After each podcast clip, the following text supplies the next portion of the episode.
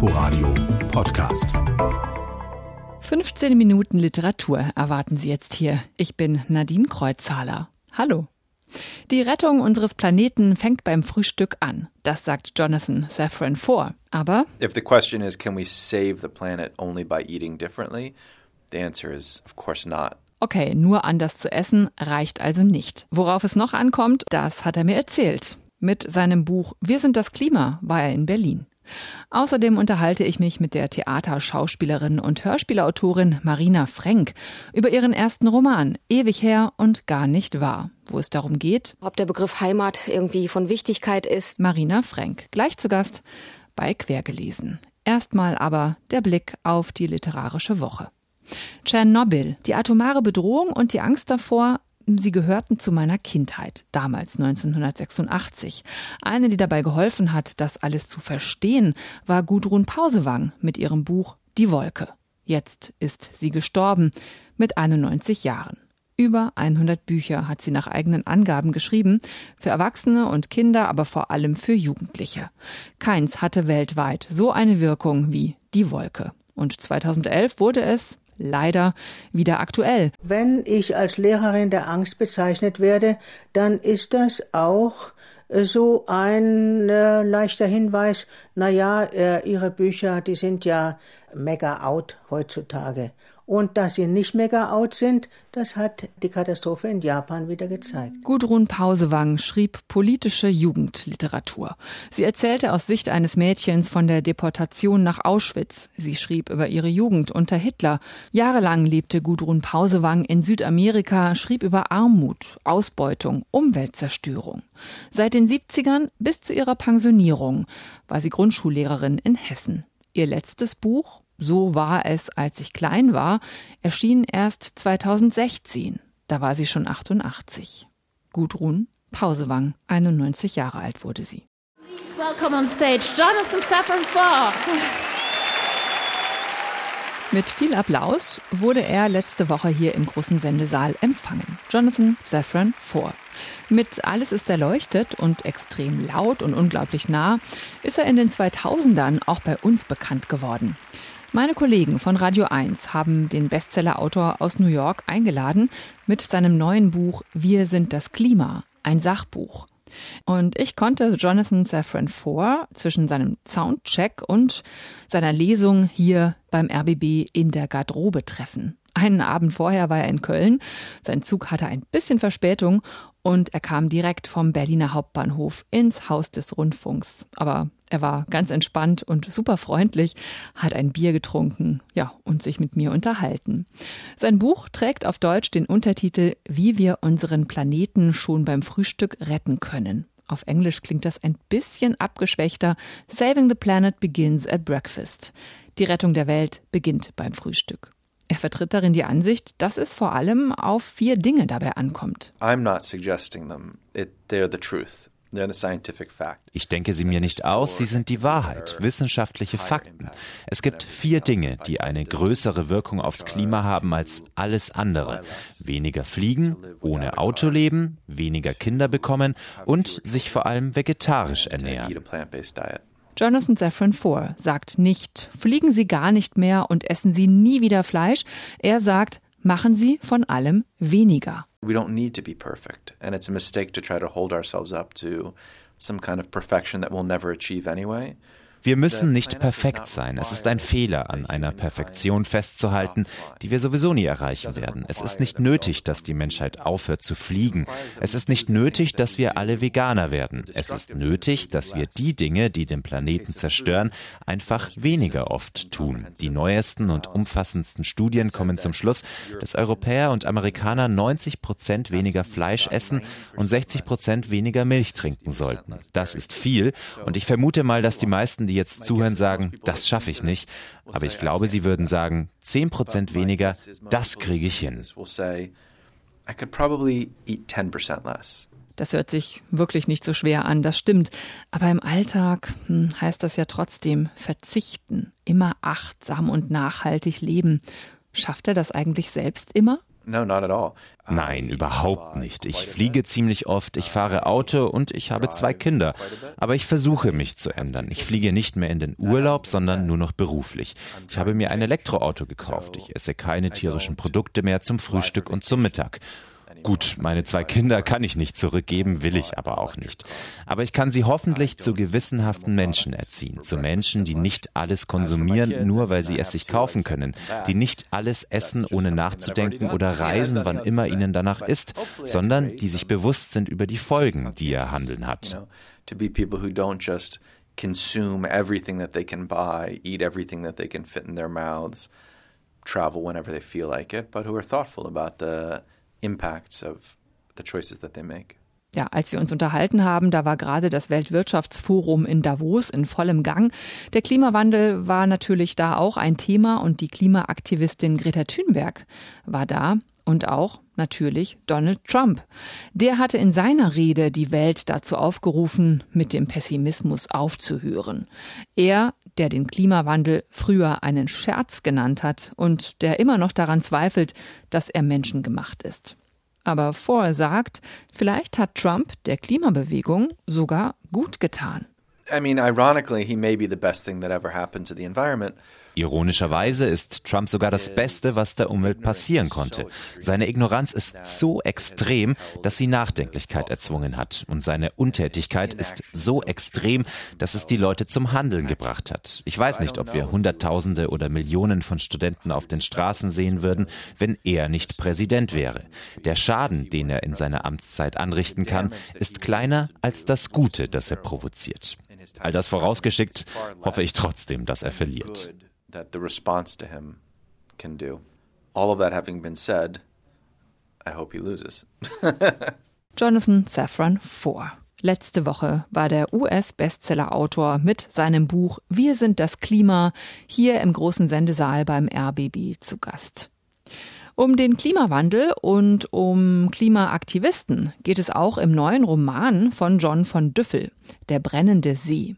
John von Düffel ist nicht nur Autor, er ist auch Dramaturg am Deutschen Theater, unterrichtet szenisches Schreiben an der Universität der Künste in Berlin und er arbeitet als Übersetzer und Regisseur. Wann da noch Zeit bleibt, Bücher zu schreiben, ich habe keine Ahnung, aber er hat es wieder getan. Seinem Roman stellt John von Düffel eine Zeitungsmeldung voran. Der Bellandursee ist die apokalyptische Sehenswürdigkeit von Bangalore. Das größte Gewässer der Stadt ist so verschmutzt, dass die Chemikalien und Abfälle darin immer wieder Feuer fangen. So im Februar, dann wieder im Mai. Zwölf Stunden lang loderten die Flammen und Rauch stieg über der Stadt auf. Indiens drittgrößte Stadt, eigentlich bekannt als Silicon Valley des Landes, macht einem neuen Namen alle Ehre. Bangalore. Stadt der brennenden Seen. Dieser Artikel war der Startschuss fürs neue Buch, sagt John von Düffel. Ja, tatsächlich war es das so, dass ich diesen Artikel gelesen habe und natürlich erschüttert war darüber, dass also in diesem indischen See zumindest das Wasser so einen Zustand erreicht hat, dass es nicht nur nicht zum Leben taugt, sondern das Leben geradezu bedroht. Und ich habe dann zu meiner Frau gesagt, da muss ich sofort hinfahren, da muss ich drüber schreiben. Während ich dann daran arbeitete, so die ersten Recherchen angestrengt habe, kam immer mehr der April und äh, ich merkte, Moment, bei uns brennt das Wasser eigentlich auch. Wir sehen es eigentlich darin, dass das Wasser immer mehr verschwindet, dass es immer größere Dürre gibt. John von Düffel ist also nicht nach Indien, sondern an einen Baggersee gereist, hier in der Gegend. Und der Klimawandel ist spürbar für alle. John von Düffel erzählt das alles am Beispiel von drei Personen. Es ist ein Buch über Generationen und über die Frage, warum haben wir nichts getan gegen den Klimawandel? Das ist, glaube ich, das Neue, dass durch diese starke junge Generation das, das Handlungsdefizit so sichtbar wird. John von Düffel. Der brennende See erscheint am 18. Februar bei Dumont, aber die Buchpremiere ist schon übermorgen am 28. Januar in der Buchhandlung Ocelot in Berlin Mitte. Ich freue mich, dass Marina Frenk bei mir zu Gast ist bei Quergelesen mit ihrem ersten Roman. Marina Frenk ist freischaffende Autorin, Musikerin und Schauspielerin und hat jetzt gerade erst eine Premiere gefeiert am Bochumer Schauspielhaus. Und jetzt kommt das Buch raus. Ewig her und gar nicht wahr. Das ist es hier. Ihr Baby, sag ich mal. Ja. Endlich, endlich ist es da. Fühlt sich das auch an wie eine Geburt? Auf jeden Fall. Also für mich ist das tatsächlich, hat ein ähnliches Gefühl wie als ich meinen Sohn bekommen habe. Ist natürlich kein Mensch, also es ist nicht vergleichbar, aber es steckt einfach so viel Arbeit drin und äh, so viel Seele und äh, Gedanken, die raus wollten, dass es auf jeden Fall auch ein kleines Baby ist. Wie lange sind Sie denn schwanger gegangen mit dem Buch? Äh, ich habe ungefähr ein Jahr lang daran geschrieben und mit der Lektoratsphase, die dann vom Verlag äh, noch dazu kam, war es jetzt, glaube ich, ungefähr anderthalb Jahre. Und äh, insgesamt so, also wie lange haben Sie schon vor, das mal aufzuschreiben, diese Geschichte zu erzählen? Ja, das hat sich entwickelt innerhalb der letzten Jahre, weil ich auch so einen Monolog am Gorki-Theater gespielt habe. Und danach habe ich ein Hörspiel gemacht, das hieß Jenseits der Kastanien, was komplett autobiografisch war. Und im Verlauf dessen bahnte sich dann das Buch an und es ist nicht biografisch, sondern eben autofiktional aber es hat sich innerhalb der letzten Jahre so entwickelt. Die Hauptfigur ist in Chisinau in Moldawien geboren, genauso wie sie. Sie ist mit ihren Eltern 1993 nach Deutschland gekommen. Das sind sie auch. Kira, die ist Malerin und lebt mit ihrem Partner Marc und ihrem kleinen Sohn Karl in Berlin. Inwieweit ist die Ihnen denn nahe, diese Figur? Die Geschichte beginnt im Prinzip, obwohl ich das Ganze fragmentarisch schreibe und der Hauptstrang die Gegenwart ist, äh, beginnt die Geschichte im Prinzip im Zweiten Weltkrieg, also in Rumänien und in Russland und man erfährt vieles über die Geschichte dieser Vorfahren, wohin sie evakuiert wurden, wie sie geflohen sind. Insofern habe ich schon viele Momente aus meiner eigenen Geschichte drin. Tatsächlich ist es aber so, dass ich diese Vergangenheitsstränge zum größten Teil erfunden habe, weil ich eben nicht so viel weiß. Sie befindet sich ja am Anfang in einer Art Schaffens- und Lebenskrise, würde ich sagen. Und dann steckt sie in dieser Beziehung fest hat auch da das Gefühl, ja, die funktionieren irgendwie zusammen, auch wegen des Sohnes. Aber wo ist da die Liebe? Was setzt das denn bei Kira, bei der Hauptfigur, in Gang? Ihre Krise, würde ich mal sagen, besteht darin, sich selbst bewusst darüber zu werden, wie sie eigentlich leben will. Also es ist im Prinzip eine Lebenskrise. Da kann man sagen, das sind jetzt vielleicht irgendwie Luxusprobleme oder so.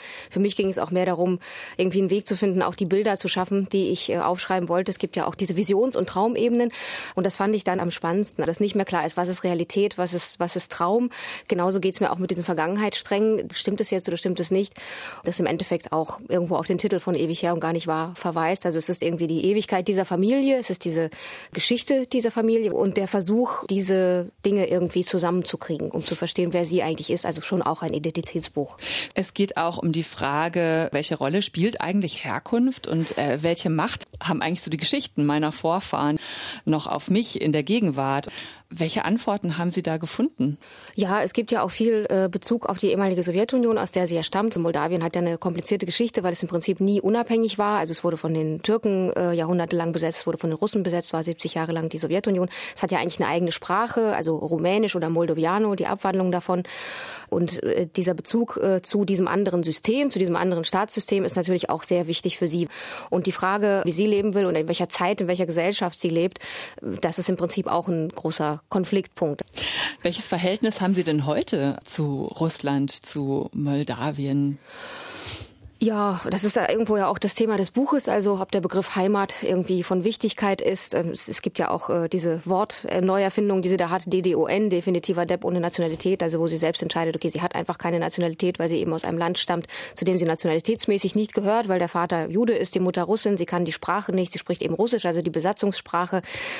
Mein persönlicher Bezug ist, ist ich habe zu Moldawien nicht mehr viel Bezug, weil ich dort nicht mehr viele Menschen kenne. Also wenn dann eher nach Israel, weil viele dorthin ausgewandert sind. Aber es bleibt natürlich die Muttersprache, die ich äh, immer noch äh, habe und spreche und auch die Erinnerungen, je nachdem, ob sie jetzt wahr sind oder nicht. Das ist ja auch Thema im Buch. Sie sind ja auch Schauspielerin und Musikerin. Welche Projekte stehen denn jetzt gerade für Sie im Mittelpunkt? Ja, also hauptsächlich jetzt das Buch, da werden jetzt auch viele Lesungen folgen. Wieder Theater spiele ich erst im, im Frühling und im Sommer. Ich spiele eben dieses Stück in Bochum, Ivanov von Tschechow, was äh, Johann Simons inszeniert hat. Und ansonsten ist auch das große Projekt mein Sohn, der auch viel Zeit braucht. Tatsächlich das Schreiben, ich würde gerne weitermachen, war schon so eine sehr rauschhafte Angelegenheit. Marina Frenk im Gespräch in Quergelesen. Sie hören das Literaturmagazin im Inforadio. Am Mittwoch feiert Marina Frenk Buchpremiere um 20 Uhr im Roten Salon der Volksbühne. Ewig her und gar nicht wahr erscheint nächste Woche im Wagenbach Verlag. Das war's schon wieder mit Quergelesen. Bleibt noch der letzte Satz. Bei uns ist er wie immer der erste aus einem aktuellen Buch. Diesmal aus Dear Oxbridge von Nele Polacek. Der Brexit hat mich reich gemacht. Nele Polacek ist nächste Woche bei meiner Kollegin Ute Büsing zu Gast. Und wer sich nicht gedulden mag, der kann auch zur Lesung gehen. am Dienstag um 20.30 Uhr in der Z-Bar in Berlin Mitte. Ich bin Nadine Kreuzhaler. Wenn Sie mögen, hören Sie uns doch auch als Podcast. Einen schönen Sonntag wünsche ich. Inforadio Podcast.